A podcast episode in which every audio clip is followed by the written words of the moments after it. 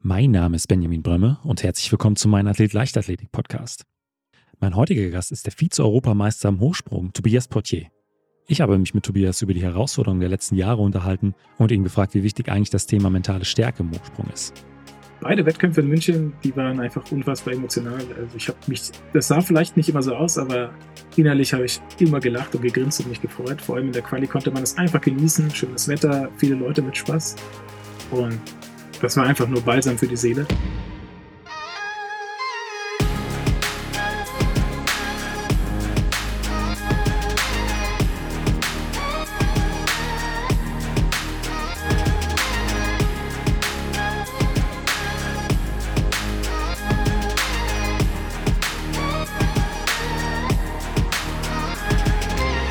Mein Athlet, der Leichtathletik-Podcast aus Frankfurt am Main. Ja, dann herzlich willkommen, Tobias.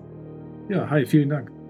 Ja, äh, Tobias, freut mich, dass du heute Abend Zeit für mich gefunden hast. Wir nehmen das Interview ja Anfang Oktober auf. Ähm, du bist, hast mir gesagt, heute äh, den ersten Abend in Österreich äh, mit deinem Trainer zusammen. Ich kann mir vorstellen, jetzt geht so langsam die Vorbereitung für die kommende Saison los oder wie sieht es momentan bei euch aus? Ja, genau. Also Basti, Sebastian Kneifel und ich sind jetzt äh, hier in Österreich, in Thalgau. Ähm, vielleicht habt ihr ja schon mal gehört, irgendwo der DV hat ja mit Red Bull einen guten, einen starken Kooperationspartner. Äh, und die haben eben so ein Athlete Performance Zentrum, das ist hier in Thalgau. Und das besuchen wir noch mal eine Woche, um eben da in der Planung für die kommende Saison, für den Aufbau, der jetzt ansteht, nochmal auf meine besonderen Bedürfnisse im Training, sei es jetzt Knie- oder Sehnenproblematiken, einzugehen. Ja. Also kann man sich das so vorstellen wie eine sportärztliche Untersuchung, aber auf einem bisschen höheren oder deutlich höheren Niveau? Genau, morgen früh beginnt erstmal alles nüchtern äh, hier mit einer Blutabnahme. Eine sportmedizinische Untersuchung folgt dann auch, ja. Der Vorteil ist einfach hier ganz klar, dass die alle einzelnen Teile, die man eben braucht, um so ein Problem zu lösen, ganz nah und ganz eng zusammenarbeiten. Also Physiotherapeuten, Ärzte, Trainer, die sitzen hier alle an einem Tisch und mit den kurzen Dienstwegen äh, im Dialog auch mit Trainer und Athlet, da kann man immer ganz schnell konkrete Pläne, die auch sehr äh, auf einen abgestimmt sind, entwerfen. Ähm, aber wenn wir an der Stelle jetzt noch mal ein paar Wochen äh, zurückblicken, und zwar äh, in das Münchner Olympiastadion, ähm, wenn du an die EM, äh, für dich war es ja auch wirklich eine Heim-EM, äh, zurückdenkst, was kommt dir da als erstes in den Sinn? Für mich war es ganz besonders, so viele Menschen wieder zu sehen. Das wird wahrscheinlich jetzt allen so gegangen sein, aber einfach die Freude, dass einfach ein sportliches Großevent in diese, ja, dieses eher altehrwürdige Stadion da wieder zurückkehrt und dann auch noch klassisch in der Leichtathletik und mit den anderen Sportarten, die sich verteilt haben in der Stadt und im Park. Das hat mir einfach sehr viel Spaß gemacht und das war schön anzusehen.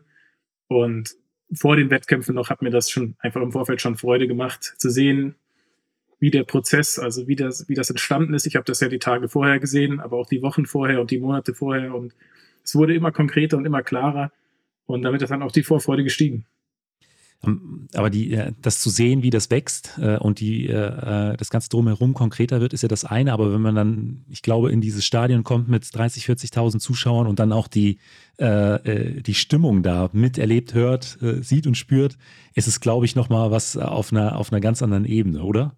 Absolut. Also ich habe jetzt vielleicht ein bisschen ausgewichen. Also richtig die Worte dafür habe ich einfach gar nicht. Das ist, ist einfach eine Ehre. Es war ein ganz besonderes Gefühl vor allem, weil ich als Kind schon mal 2007 da mir einen Teamvergleichskampf angeschaut habe und da das erste Mal das so gesehen habe und auch Autogramme gesammelt habe und das war recht früh, als ich überhaupt angefangen habe mit der Leichtathletik und hätte mir natürlich nicht gedacht, dass ich selbst die Chance bekomme, auch in dem Schall zu, zu stehen und umso, umso schöner war der Moment. Es war nur positiv. Also ich habe auch schon erlebt, 2018 in London habe ich beim World Cup starten dürfen und da war man einfach so ein bisschen erdrückt, ja. Und in Berlin ging es mir vielleicht auch ein bisschen so.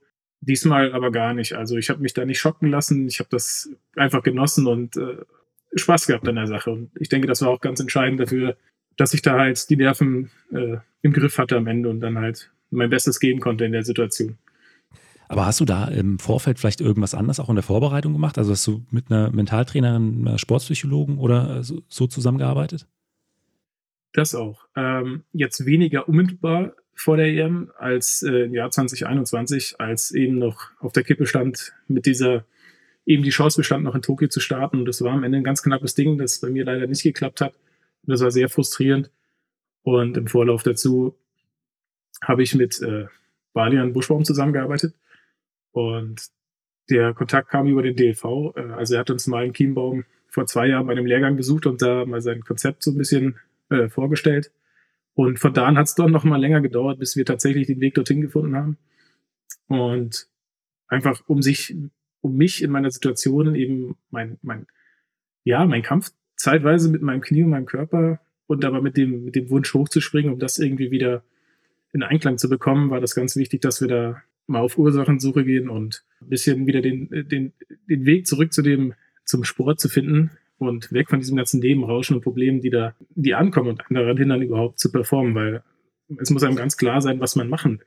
Und für Toki hat das dann auch nicht geklappt. Aber dieses Jahr war das viel leichter, weil es einfach klarer war. Und ich weiß, dass ich halt äh, Schwierigkeiten habe, besondere gesundheitliche. Ich bin sicher nicht der einzige Sportler, aber durch eben diese Vorarbeit war es mir halt leichter möglich, eben da einen Fokus drauf zu setzen. Ja, das hat für die EM gut geklappt, für die WM, naja, das, das ist eine eigene Geschichte, aber zumindest äh, zur Heim-EM konnte ich, äh, konnten wir das ganz gut alles zielführend und fokussiert dahin arbeiten. Ja. Das kann man wohl so sagen äh, mit der Silbermedaille. Hat die eigentlich äh, zu Hause einen Ehrenplatz? Natürlich. Also ich gebe zu, dass einige meiner Medaillen in den letzten Jahren einfach irgendwann nur noch so einen Platz im Ordner gefunden haben.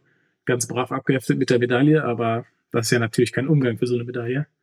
Und dann habe ich mich äh, bemüht und eine Vitrine aufgestellt und alle Medaillen, allen Medaillen einen, einen ordentlichen Platz gegeben und natürlich einen, einen Hotspot für die schöne Silbermedaille. Was ich bei dir in den letzten äh, Wochen aber auch äh, ein Stück weit verfolgen konnte, ist, dass äh, du ja auch wie viele Leistungssportlerinnen und Leistungssportler bei der Bundeswehr bist und da die Dienstzeit ja im Prinzip dann immer auf die Saisonpause gepackt wird. Ähm, aber wie kann man sich das, äh, wie kann man sich die Tage oder Wochen bei der Bundeswehr äh, vorstellen aus Sicht eines Leistungssportlers? Also macht ihr Biwaks, äh, seid ihr in Manövern, habt ihr eine bestimmte Grundausbildung? Wie, wie sieht da so dein Alltag aus und wie lange geht das Ganze dann immer? Also ich bin seit 2018 bei der Bundeswehr.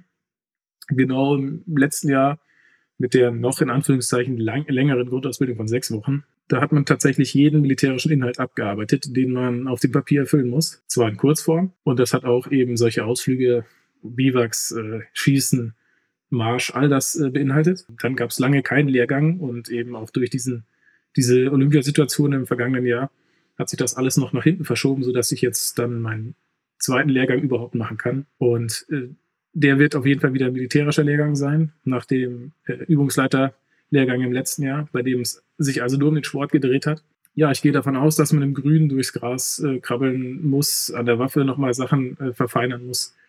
Ganz genau weiß ich das aber nicht, aber ich bin darauf eingestellt, dass es da, dass da höchstens der Nachmittag bleibt, um eben halt klassisch Training nachzugehen oder ja, Off-Season ist es ja keine mehr. Ja, ja. Und ähm, aber bist du dann in, äh, ich kenne jetzt die militärischen Begrifflichkeiten nicht äh, so wirklich in, in, einer, in einer Gruppe, in einem Bataillon mit anderen Leistungssportlern oder integriert in die äh, normale Truppe?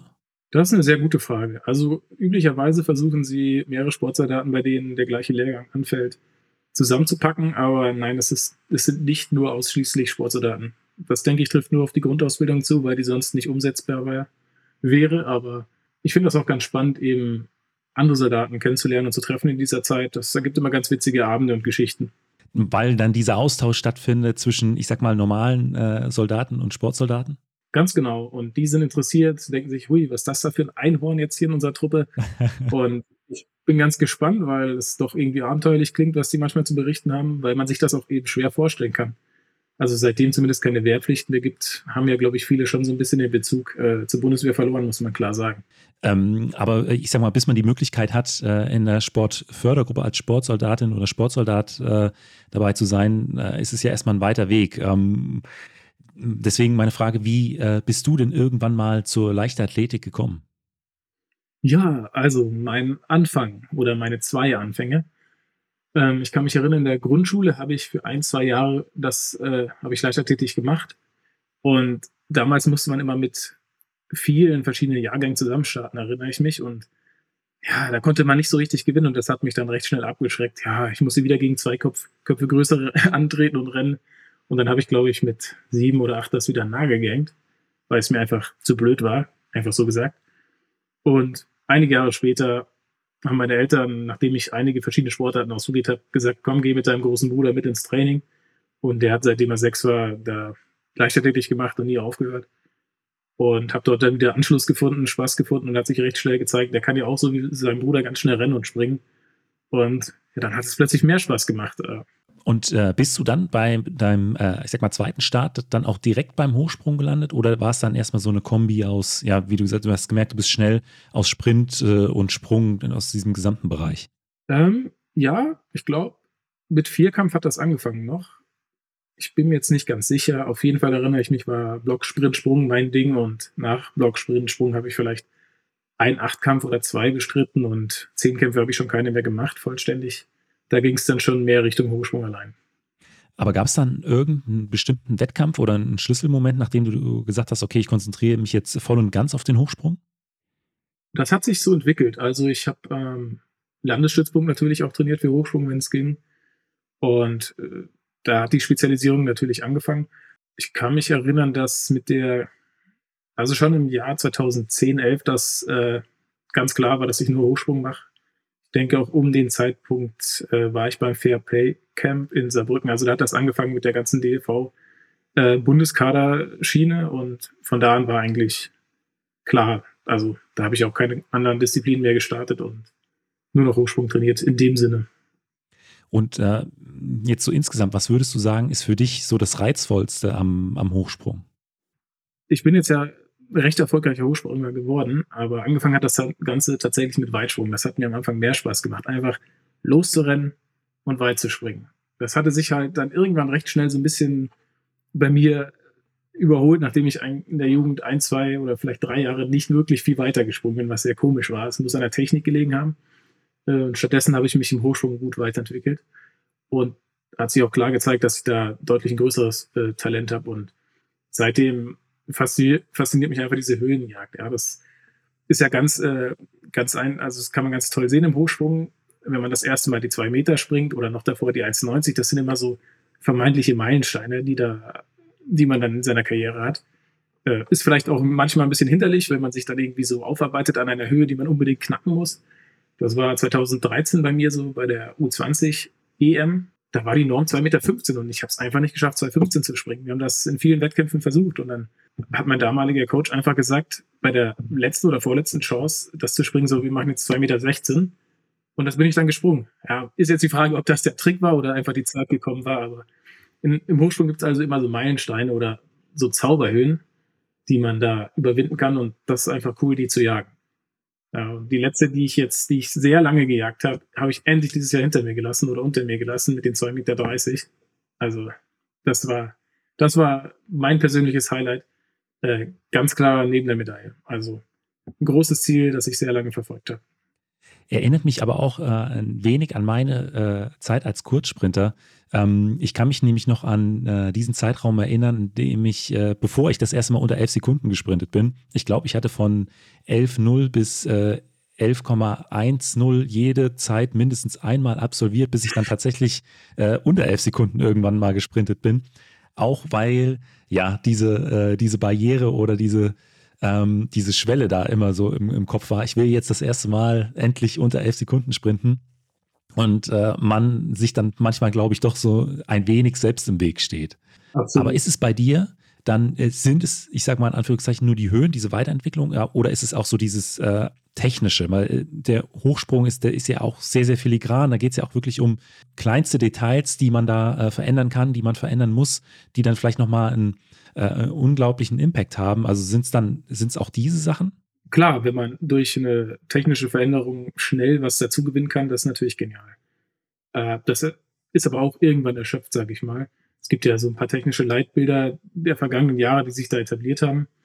Früher hat man ja von Power Flop oder von Speed Flop gesprochen. Heute gibt es eigentlich nur noch Zwischenformen. Aber so ein Technikbild, das hat sich ja geprägt und auch bei mir in den letzten acht Jahren schon so in eine Richtung verändert, dass es eigentlich, ja, perfekt ist es nicht, aber relativ gut ist. Jetzt muss ich aber auch dazu sagen, ich bin wirklich sehr wenig gesprungen in Summe die letzten vier Jahre. Insofern ist es eigentlich interessant, dass ich das, äh, das ist wie Fahrradfahren scheinbar. Also wenn man, wenn man das einmal so ein bisschen verinnerlicht hat, dann kann man das auch immer wieder abrufen. Aber ich denke, da würde jetzt mein Trainer würde was würde sagen, natürlich, wenn ich mehr springen, wird das auch noch mal besser und man könnte da auch noch mal vielleicht ein, zwei Zentimeterchen holen, aber äh, wir haben immer gescherzt, äh, wir springen einfach 2,40 ohne Brücke als Scherz, weil wer braucht denn schon eine Brücke? Aber das ist natürlich, ist natürlich ein Scherz. Natürlich brauchen wir eine Brücke. Aber es ist ja schon interessant, dass du äh, jetzt auch in diesem Jahr die 230 gesprungen bist und das praktisch ohne Techniktraining. Also ich, es gab ein Zeitungsinterview, äh, ich glaube in der Süddeutschen ähm, oder in der Frankfurter Allgemein. Ähm, da äh, ging es auch darum, dass du ja dein Techniktraining durch andere Dinge kompensierst, weil aufgrund uns unter anderem der Kniebeschwerden das momentan so nicht möglich wäre. Ist es denn tatsächlich so? Also ich hätte mich da ein bisschen unglücklich ausgedrückt in diesem Interview. Ich äh, hatte, glaube ich, gesagt, dass äh, mein Körper nicht für Leistungssport gemacht ist. Was ich natürlich damit meinte, ist der Körper. Na, habe ich auch gleich revidiert, aber das ist natürlich eine Zeile, die haben die sofort aufgesaugt. Na, es ist ein Grenzgang und ich bin wohl in den Jahren 2016 bis 18 da nicht sehr nachhaltig mit umgegangen und das hat sich dann in der langen Saison 2018 gerecht danach gleich Bundeswehr-Grundausbildung und direkt ins Trainingslager gestartet. Äh, mit Einführung des neuen Ranking-Systems äh, gab es praktisch nur einen, einen Weg und das war nach vorne. Und zwar, ich muss bei der WM springen, ich muss Punkte sammeln. Bei jeder Gelegenheit, ich muss so schnell wie möglich mich weiterentwickeln, damit ich eine Chance habe auf Tokio, was jetzt im Nachhinein sich gezeigt hat, dass das vielleicht ein bisschen über, überhastet war. Aber ja, diese neue Veränderung, da habe ich mich einfach treiben lassen. Und so kam es, dass ich dann plötzlich im Trainingslager in Südafrika 2018 auf 19 eine sehr stark ausgeprägte Patellaspitzentzündung hatte, die seither halt an mir klebt, an meinem Knie haftet.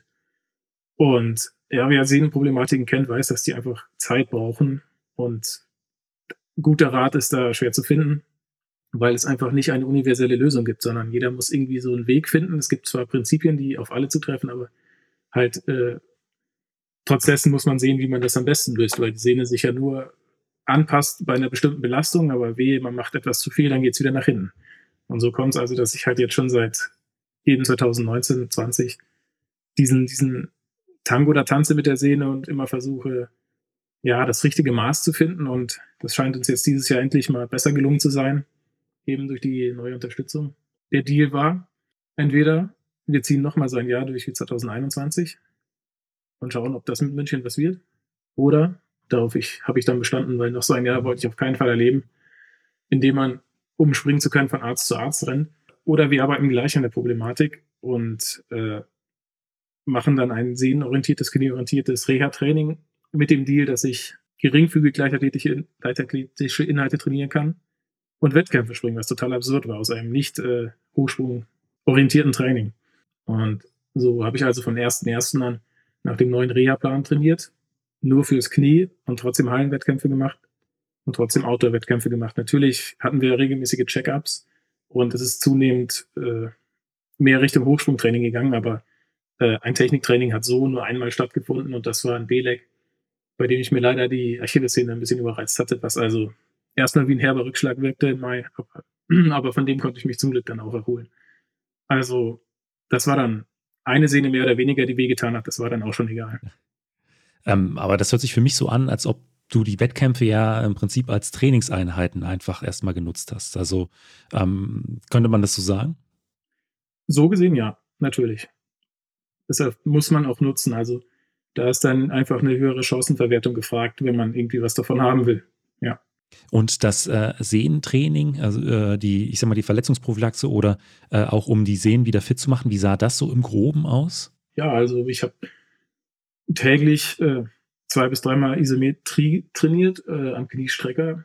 Das ist jetzt so, das war der alltägliche Begleiter, der auch dann so ein bisschen abgenommen hat zum Ende der Saison. Auch einerseits hatte ich nicht immer diese, dieses Gerät zur Verfügung und andererseits muss ich auch zugeben, dass es einfach wenn du jeden Tag da sind zwar immer nur jeweils eine Viertelstunde auf diesem Gerät sitzt, es ermüdet sich einfach. Es wird, man wird ungeduldig und es wird langweilig. Ähm, das wurde dann im Laufe der Zeit ersetzt durch eben dasselbe Prinzip, aber einem Isometen bei unserem Olympiastützpunkt, was ich für deutlich effektiver gehalten habe. Und dann äh, kam hinzu eben Kniebeugen auf dem, auf dem Schrägbrett, exzentrische. Äh, das Ganze fällt eigentlich unter das Prinzip äh, Heavy Slow Resistance. Training für die Sehne. Das heißt, man versucht halt möglichst lange oder einen Mindestzeitraum mit hoher Last auf der Sehne zu haben, damit die Sehne gezwungen ist zu reagieren. Ja, da gibt es zwar auch die Berliner Methode, die sich, glaube ich, dadurch unterscheidet, dass man höhere Lasten für kürzere Zeit auf die Sehne gibt, aber wenn ich das richtig verstanden habe und ich bin kein Mediziner, ist das Prinzip dasselbe, dass man einfach hohe Last herbekommt auf die Sehne. Und das auf eine gewisse Zeit. Ähm, und äh, dass sich das Ganze ausgezahlt hat, hat man ja dann äh, auch im Laufe der Saison gesehen. Ähm, aber äh, wie sind denn jetzt die Planungen für die Saison 2023? Also werdet ihr weiter nach diesem System trainieren oder wollt ihr da äh, vielleicht wieder einen Schritt mehr in Richtung äh, Hochsprungtraining, dann tatsächlich auch in Trainingseinheiten und vielleicht weniger in, in, in, in Wettkampfformen nutzen? Also es gibt verschiedene mögliche Ausgänge. Wir sind jetzt ja hier die Woche in Österreich, um eben an dem Problem oder dieser Fragestellung zu arbeiten da ich jetzt mal ein bisschen Zeit habe, und das ist das, was mir gefehlt hatte vor der letzten Saison, ähm, können wir einfach ganz ruhig sagen, egal was ist, die nächsten sechs Wochen können wir uns nur um diese Problematik kümmern, ohne den Kompromiss Wettkämpfe, was ja eigentlich ein totales No-Go ist und auch ein bisschen hier ja, für Kopfschmerzen gesorgt hatte letztes Jahr, wie man so einen Plan zusammenbauen soll, der eigentlich eine Reha ist, aber mit Wettkämpfen, das ja eigentlich ein Widerspruch ist. Und das ist jetzt schön, eben das Prinzip nur wirken zu lassen, nur nach dem Prinzip zu trainieren oder dem Plan, den wir jetzt hier ausarbeiten, weil dann einfach das nicht sich im Widerspruch steht. Und einer der besten Ausgänge davon wäre, also wenn das jetzt eben recht schnell geht, der Fort und die Fortschritte groß genug sind, dann könnte man vielleicht schon im Dezember, äh, Mitte, Ende Dezember ins normale Training gehen. Und dann wäre es auch vielleicht möglich, eine Hallensaison zu machen.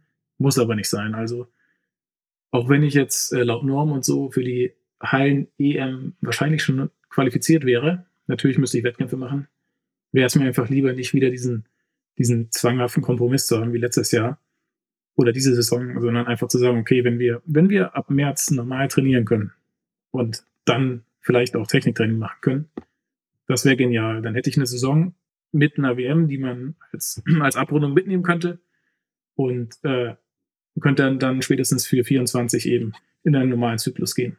Ähm, wir haben ja eben auch schon mal äh, zumindest kurz deinen Trainer Sebastian Kneifel angeschnitten. Ähm, ähm, du trainierst bei ihm, aber wer ist denn noch so bei dir in der Trainingsgruppe oder trainierst du äh, alleine mit ihm? Ähm, nein, auch zeitweise schon, aber wir haben eine Trainingsgruppe hier, ähm, Lavinia Jürgens, also auch eine Hochspringerin, äh, Alexandra Askovic, ehemals Sprinter oder noch Sprinter, aber jetzt eigentlich Weitspringer. Und Zuletzt hatten wir noch hier andere Weitspringer und Mehrkämpfer verschiedene in der Gruppe angeschlossen, die sehr, sehr sprungorientiert auch trainiert haben.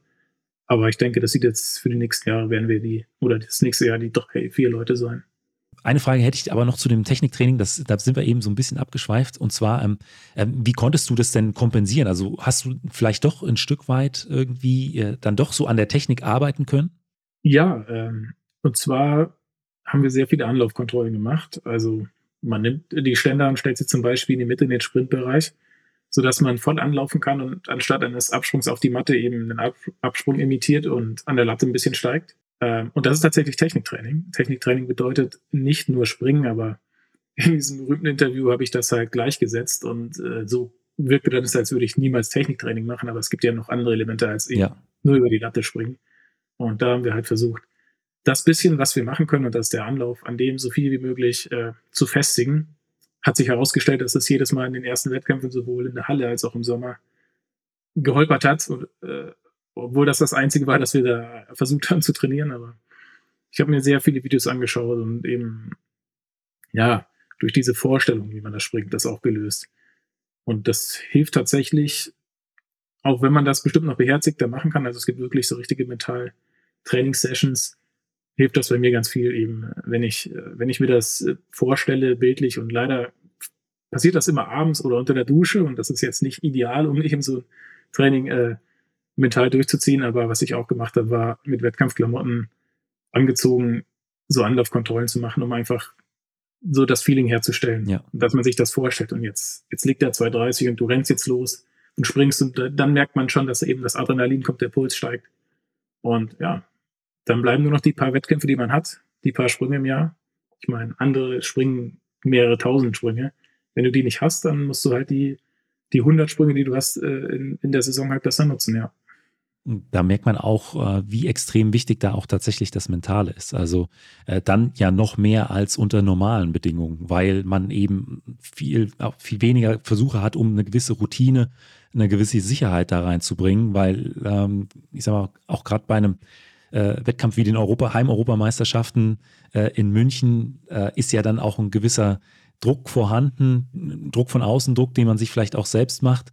Äh, und dann, äh, ich sag mal, das zu nutzen, was einem vom Publikum mitgegeben wird an positiver Energie äh, und dass es nicht ein er erdrückt, stelle ich mir unter diesen Voraussetzungen ja dann noch herausfordernder vor.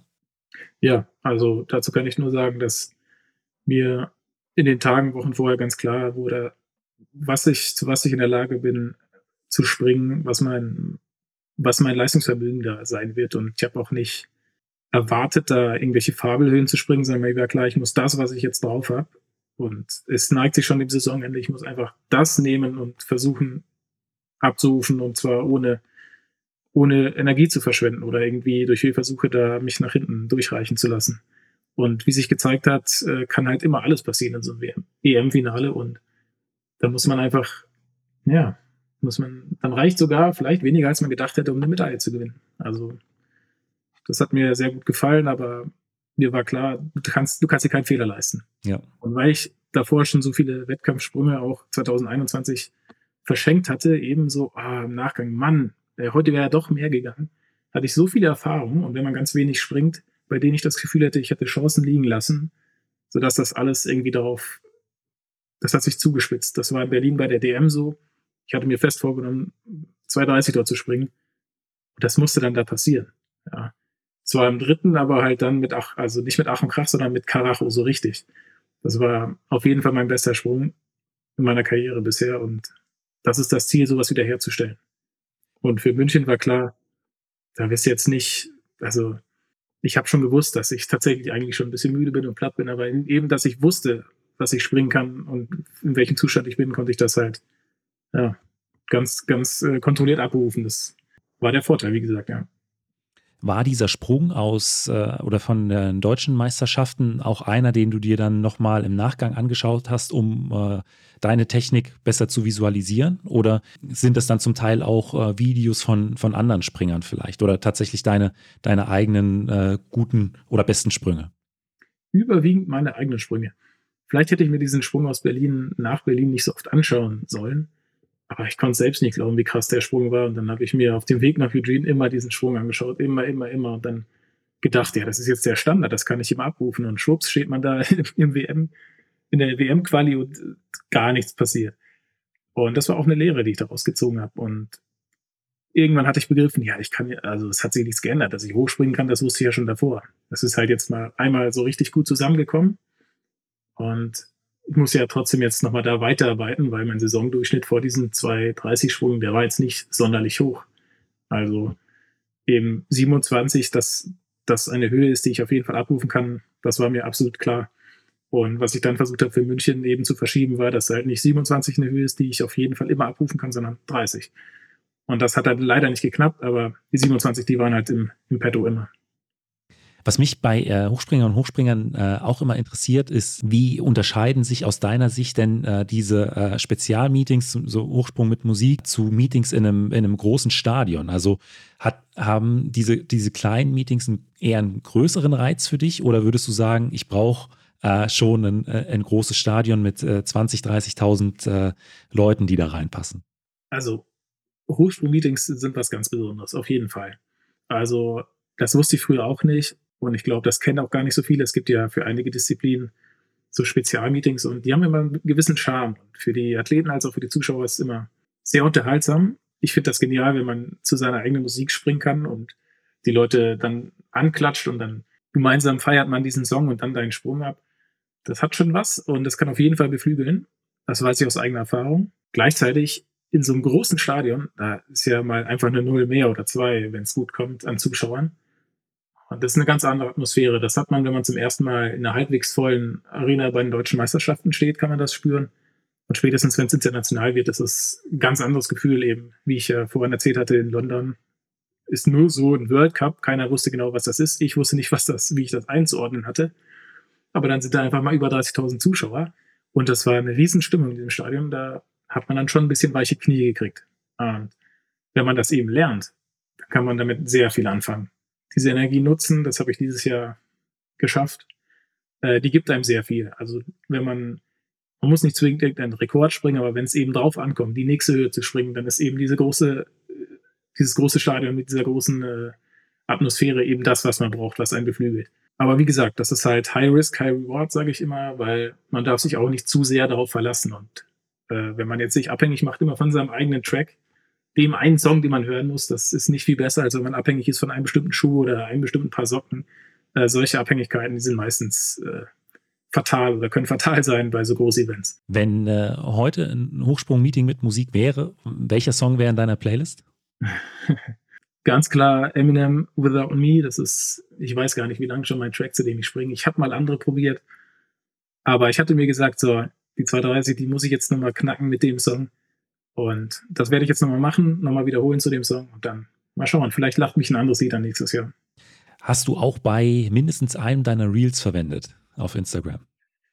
Ja, genau. Das ist eine Art Insider für die, ja. die Leute, die das wissen. Äh, musste ich auf jeden Fall machen. Und ich denke, damit habe ich den Song jetzt äh, alle Ehre erwiesen. Dann habe ich jetzt nochmal so eine grundsätzliche Frage. Ähm, was treibt dich denn an, so viel für den Leistungssport zu geben? Also dieses Warum? Warum machst du das?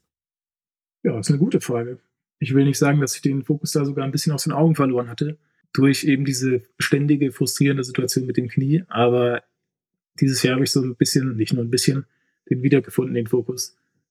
Ja, äh, vor neun Jahren, das muss man sich jetzt mal reinziehen, bin ich Jugendeuropameister geworden. Und damals hat sich schon diese, diese Frage gestellt, was macht man jetzt? Studiert man oder gibt man dem Sport äh, sich hin und probiert alles dort zu erreichen? Und ich habe angefangen zu studieren, aber naja, ist halt nervig gewesen. Ingenieurwesen ist nicht schön, wenn man nebenher Sport machen will und dann jeden Tag sechs Stunden Mathe rechnen soll. Da habe ich mich schnell dazu entschieden, nee, ich, also ich sehe da schon noch eine gute, eine, eine, eine gute Karriere vor mir mit noch ein paar Groß-Events, bei den Großen vielleicht auch. Und von da an ist dann erstmal sehr viel passiert. Ja, man kommt in die U23, dasselbe Spektakel, äh, Spiel nochmal, ja, Verletzungen und Studieren und andere Schulfreunde, ja, die haben ja fast schon Bachelor. Und dann fragt man sich nochmal, warum mache ich das? Und dann muss man sich wieder daran erinnern, ja, ich habe nur nicht das Gefühl, dass ich das erreicht habe, was ich erreicht habe. Ich war ja nur verletzt oder, oder man ist ja noch im Wachstum oder all diese Faktoren. Und 2017, ein Jahr vor Berlin, war wieder so eine Situation eingetreten, an der ich mich gefragt habe, ja, also ich weiß nicht, wie es weitergehen soll. Studium schon halb fortgeschritten und so, jetzt bin ich immer noch, 2023 ist meine Bestleistung aus 2014, da hat sich ja nichts getan. Und dann habe ich mir gesagt, so, Heim-EM in Berlin, also da will ich auf jeden Fall starten. Und dann haben wir das nochmal angepackt und ich bin dann 2025, 2017 gesprungen und dann mit einem phänomenal guten Aufbautraining in 2018 gestartet, was ich damals das erste Mal seit drei Jahren wieder hatte. Und das sich auch dann seither nicht mehr wiederholt hat, muss man leider sagen. Also das Ziel ist für 24 eben nochmal so einen sauberen Zyklus hinzukriegen. Und dann nach der EM-Teilnahme, Studium so gut wie abgeschlossen, habe ich einfach mein Glück probiert äh, und mich beworben bei der Sportfördergruppe, um einfach zu sagen, so, da ging jetzt ja mal was vorwärts. Ich bin 227 gesprungen, zu 18 knapp 230 nicht. Und das ist eine Höhe, die, die will ich einfach mal springen, weil ich glaube, das habe ich drauf. Oder noch mehr. Und da habe ich mir gesagt, so, ich will das so lange machen, bis ich so hoch gesprungen bin, wie ich es kann. So. Und dann sind die Jahre jetzt ins Land gestrichen. Ja. Man sitzt verletzt auf der Bank daheim, denkt sich, jetzt bin ich hier Berufssportler. Das Einzige, was ich nicht machen kann, ist hochspringen. Also irgendwas läuft hier komplett schief. Komplett falsch. Und da hat sich das dann wieder geholt. Ja, dann fängt man doch wieder an, was zu studieren, weil man irgendwie sich absichern muss. Weil man muss ja auch dazu sagen, eben wenn man jetzt einen Sportfördergruppenplatz hat, der ist ja nicht garantiert. Ja, spätestens zum nächsten Großevent wird ja da geguckt, wer geleistet hat, ähm, wer verletzt ist. Und so hatte ich immer so ein bisschen ja, ein ungutes Gefühl bei der Sache, weil du eben nicht genau weißt, wie die Entscheidungen fallen. Und bin auch dankbar, dass tatsächlich an mir festgehalten wurde, so dass ich halt bis München getragen, durchgetragen wurde, trotz meiner Verletzung, trotz der fehlenden Teilnahme in Tokio. Und konnte dieses Jahr eben diesen Weg dahin zurückfinden. Eben, warum mache ich das? Ja, weil ich einfach hochspringen will und ich weiß, dass ich noch höher springen kann. Und mit Berlin habe ich halt nicht zuletzt mir das einfach nochmal bewiesen und die Zweifel einfach ein bisschen zur Seite geräumt. Ist mir natürlich klar, dass ich hoffe nicht, dass es mein bester Sprung meiner Karriere war. Also der war jetzt zwar nur auf dem Papier 2,30 Meter, aber ich kann sagen, dass der auf jeden Fall höher war. Und jetzt ist ganz klar, warum mache ich das? Weil ich so hoch wie möglich springen will, wie dieser Sprung mir versprochen hat. Und was ist da so ein Ziel? Also reden wir von dem Wettkampfziel, will ich endlich die Olympischen Spiele 2024 miterleben. Ich stelle mir das richtig gut vor, in Europa keine, keine komplizierten Anreisen, bekanntes Klima, vertraute Umgebung und zuletzt mit vielen Menschen einfach schöne Olympische Spiele. Und höhentechnisch eine sehr gute 2,30 Meter Höhe kann ich mir auf jeden Fall vorstellen. Die habe ich mir als Ziel gesetzt. Äh, wohin das führt, das, ja, das werden wir sehen. Aber ich habe gesehen dieses Jahr, dass da auf jeden Fall noch was in mir steckt, dass ich in den letzten vier Jahren so ein bisschen vergessen hatte. Dann kommen wir jetzt zu den fünf Fragen, die ich jeden äh, meiner Gäste stelle. Und da ist die erste, was denn bisher dein äh, schönster Wettkampf war. Auch unabhängig äh, vielleicht von der, von der Höhe, von der Platzierung, sondern einfach an dem die schönsten Emotionen hängen. Ganz aktuell ist es, äh, dass äh, beide Wettkämpfe in München, die waren einfach unfassbar emotional. Also ich habe mich, das sah vielleicht nicht immer so aus, aber innerlich habe ich immer gelacht und gegrinst und mich gefreut. Vor allem in der Quali konnte man es einfach genießen. Schönes Wetter, viele Leute mit Spaß. Und das war einfach nur Balsam für die Seele. Und sehr emotional aufreibend nach oder schon lange vor diesem EM-Finale war natürlich die deutsche Meisterschaft in Berlin, weil das einfach, ich habe diese Höhe so, so, weiß ich gar nicht, das hatten wir vorhin, das war wie so eine Schallmauer, die sich in meinem Kopf manifestiert hatte, wo ich den, an der ich langsam den Glauben verloren hatte über die Jahre. Aber die Wahrheit ist, ich hatte einfach keine Chancen zu springen, weil ich verletzt war. Und diese, diese Emotion, die ich dann, dieses Gefühl dieser Befreiung, als ich diese Höhe endlich gesprungen bin, und zwar, man sagt ja oft, dass äh, man, wenn man 230 gesprungen ist, dann schnell ein oder zwei Höhen mehr schafft, weil man einfach viele Jahre davor so viel trainiert hat, dass man es schon lange drauf hatte. Und eben genau das, dieses Leistungsvermögen, das würde ich jetzt gerne abrufen. Und ich denke, hier Hallen deutscher Meister zu werden aus einem, eineinhalb Monaten Reha-Training, das kann, das kann man keinem erklären. Das war schon auch extrem. Da saß ich vorher da und habe zu Basti gesagt, ich weiß gar nicht, was ich jetzt hier mache. Also, das ist, ich weiß gar nicht, was ich jetzt hier machen soll. Ich ich habe gar nicht gefühlt Hochsprung trainiert. Die Hallenwettkämpfe davor waren alle so ein bisschen verkorkst. Was soll ich jetzt hier machen? Und dann hat es irgendwann Klick gemacht und ich gesagt, hey, ich zeig's euch jetzt hier einfach. Ja, scheiß auf Techniktraining, kurz gesagt. Und das war, das waren also sehr viele sehr besondere Wettkämpfe dieses Jahr, die ich erlebt habe. Sehr emotional aufgeladen und einfach, einfach ein bisschen eine Belohnung für diese echt, echt anstrengenden letzten oder sehr kritischen letzten drei Jahre. Also es ist gar kein einzelner Wettkampf, sondern äh, die komplette Saison 2022. So im Ganzen. Genau, genau. Basti und ich, also vor allem in erster Linie, er hat halt ein sehr gutes Konzept ausgearbeitet, äh, mit Beginn der äh, Freiluftwettkämpfe eben gezielt auf die deutschen Meisterschaften in Berlin und dann gezielt halt auf die EM. Und das halt dann dieser Plan aus der Situation heraus, so Ziel ist deutscher Meister mit 230, dass das halt eintritt genauso. Das war schon, das ist schon krass, weil Pläne, du weißt ja, wie es im Sport ist, ist nicht immer ganz so einfach dass das eben so aufgeht. Und ja, ich denke, das ist halt das, das Besondere an der Saison gewesen. Natürlich eine Medaille, die erste internationale Medaille gewonnen bei den Großen und dann im Heimatstadion. Da steht ja gar nicht zur Frage, dass das legendär ist für mich. Also, klar. Und äh, aber zum Sport gehören ja nicht nur Höhen, sondern auch Tiefen. Ähm, was war denn vielleicht ein äh, besonders schwieriger Wettkampf? Vielleicht auch von den äußeren Bedingungen. Ähm, was kommt dir da so in den Sinn?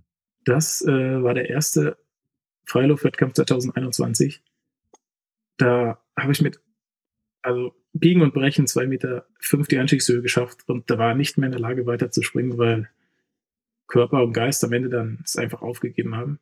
In Leverkusen letztes Jahr. Und nicht, dass du denkst, ich habe jetzt da einen Hass auf Leverkusen oder Leverkusen ist ein verfluchtes Pflaster. Der nächste Wettkampf, der richtig ein richtiger Tiefpunkt war, war auch letztes Jahr der letzte Wettkampf vor Nominierungsende für Tokio, auch in Leverkusen. Ein, ein ein Tag, um einfach das Ruder herumzureißen und, und dann eben ist da alles halt schiefgegangen. Das waren extrem bittere Tiefpunkte. Hat, ich hatte 2016 verpasst, das konnte ich aber noch irgendwie gut wegstecken, weil ich damals das Gefühl hatte, ich war einfach noch nicht so weit.